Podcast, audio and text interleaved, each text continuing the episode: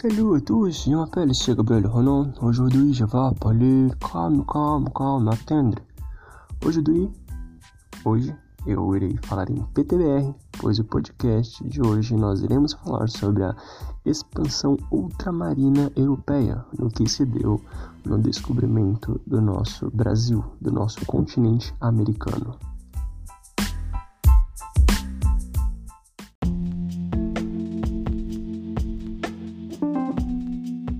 Vocês me perguntam, Gabriel, o que tem a ver a expansão ultramarina com o descobrimento da América, com o descobrimento do Brasil? Gente, estamos falando das, simplesmente das grandes navegações, isso todo mundo já ouviu.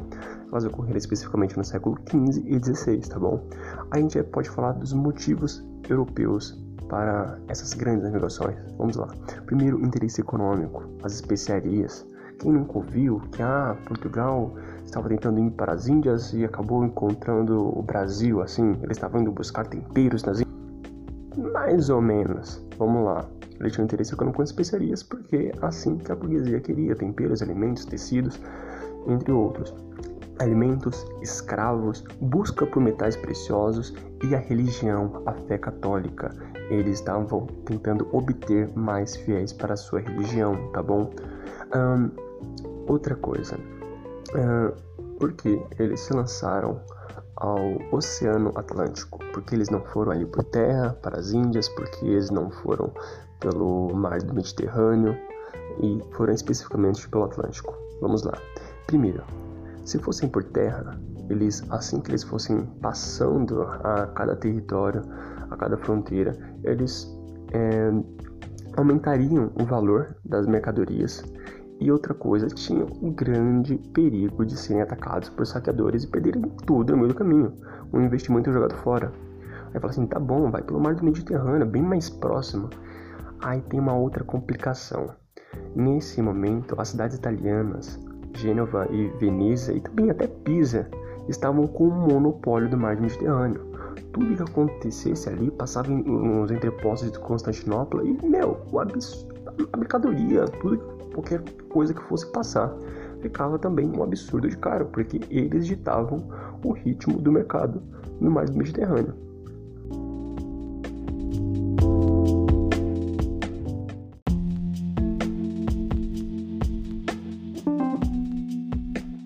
Tudo bem, agora a gente já sabe os motivos europeus para ir às grandes navegações, mas por que Portugal?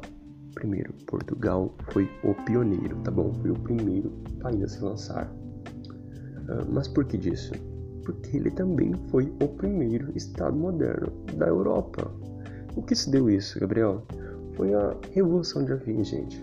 Uh, o trono de Portugal estava em crise. Então veio a Revolução de Avis o mestre de Avis, Dom João I, tá bom? Que ele formou ali a dinastia de Avis juntamente com a parceria da burguesia. A burguesia mercantil estava totalmente do lado dele, porque eles comerciavam especiarias e isso iria influenciar o interesse econômico de todos de forma benéfica para todos. Então a burguesia estava apoiando o rei Dom João I, que se tornou um rei absolutista, sendo apoiado a se lançar no Atlântico, tá bom? É, os fatores que levaram Portugal a se, a se lançar primeiro foi a centralização política de Portugal, tá bom? Estavam nas mãos de um rei absolutista, como já disse. Uh, ele tinha todas a administração na sua mão. Não, como eu disse, não tinha guerras em seu território, estavam tranquilos. Somente a Espanha ali atrás estava com problemas com os mouros, uh, não tinha guerras, então sem problema nenhum.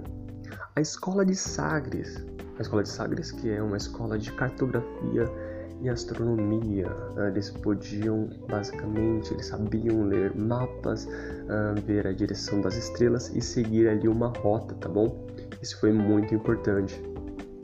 Uma posição geográfica privilegiada de frente ao mar Uh, apesar de ser um território pequeno, está muito à frente, tipo, bem ali realmente, no, totalmente no litoral.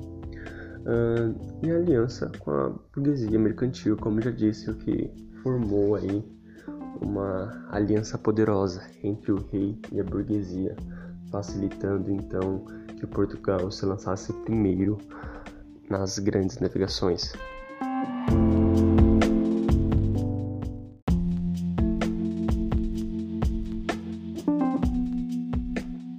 Bom, Gabriel, a gente entendeu. Portugal se lançou com a ajuda da burguesia mercantil.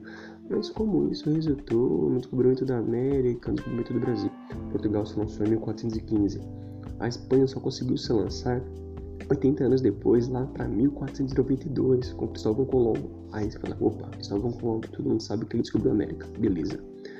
Por exemplo, mas a primeira navegação de Portugal foi com o infante Dom Henrique, ali na conquista de Ceuta pelo litoral do continente africano, para eles fazerem as viagens para as Índias para buscarem especiarias. Teve outras navegações importantes também, mas essa foi a primeira, tá bom? E a navegação de Cabral foi em 1500, todo mundo sabe. Mas como isso eles chegaram ao Brasil? Você disse que não foi coincidência, não foi. Em 80 anos depois, em 92, quando Colombo se lançou ao mar, ele falou assim: Meu, Portugal tá fazendo burrice, tá indo ali pelo litoral africano, dando maior volta. Vou fazer aqui, ó. Vou ir reto, retão. Eu vou dar a volta no mundo, vou chegar nas Índias. Eu vou revolucionar isso aqui tudo. Beleza.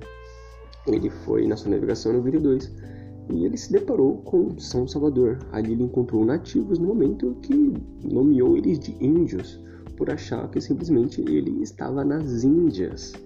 E depois de um tempo ele foi desmentido por Américo Vespúcio, que em 1512 veio a falecer e teve como homenagem o seu nome dado ao território. Américo Vespúcio, América, tá bom? Ok. Uh, depois, dois anos depois de descoberto o Novo Mundo, uh, o rei de Espanha e o rei de Portugal, que eles formavam a União Ibérica, eles iam entrar em um acordo, foi, afinal foi descoberto um novo mundo ali.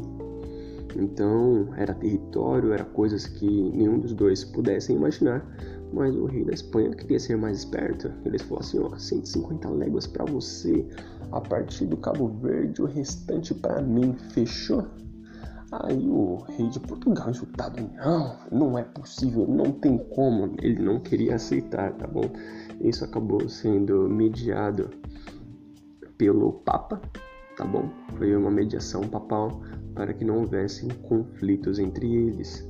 Uh, assim, fazendo a demarca demarcação de, dos direitos, que ficou ali em 370 léguas a oeste da ilha do Cabo Verde para oeste Espanha e leste Portugal. Fechou? Beleza. Uh, ali foi a demarcação e a partir dali uh, a última navegação que não teve um outro rumo foi a de Calicut do Vasco da Gama em 1498, que ele realmente ainda fez o caminho das Índias, mas em 1500 Cabral ali teve a iniciativa de explorar a partir da demarcação de Cabo Verde, demarcação do Novo Mundo, chegando então ali a primeira capital do Brasil, Salvador.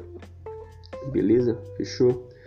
Isso aí foi como se deu a descoberta do nosso querido Brasil e também da América, ok?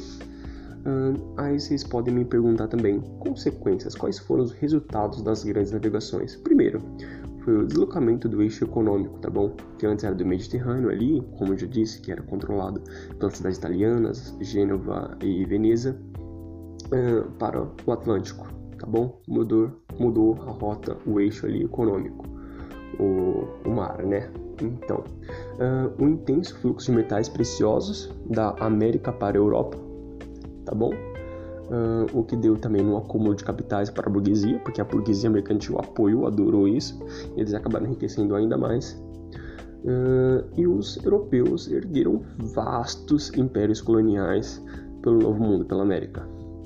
E também, como eu disse no, no começo, uma das motivações europeias era a religião, e o Papa que mediou isso também conseguiu o que ele queria, a propagação da fé cristã, da fé cristã através da catequização.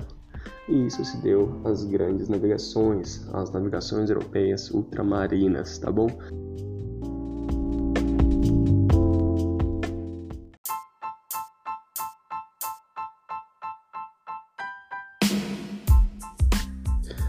E é isso, rapaz, e muito obrigado por estarem comigo, por estarem me apoiando, por ouvirem mais este podcast. Caso vocês tenham alguma sugestão, algum podcast, alguma história, conteúdo da qual queiram ouvir querem que eu fale, me digam por favor que eu tentarei trazer nos próximos episódios. Lembrando que eu também tenho uma parceria com o Cabo.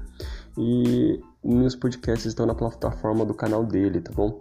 Muito obrigado para vocês que continuam me apoiando, que acham isso um hobby divertido, um trabalho legal. E é isso. Um beijo. E caso também queiram podcast assim em francês de novo, mesmo que a maioria não entenda, eu entendo. É... E caso vocês queiram uma diversificação maior, me digam, tá bom? Me deem um feedback de vocês. Muito obrigado pela atenção. E é isso. Au revoir. Avec Adi. Bisous, bisous.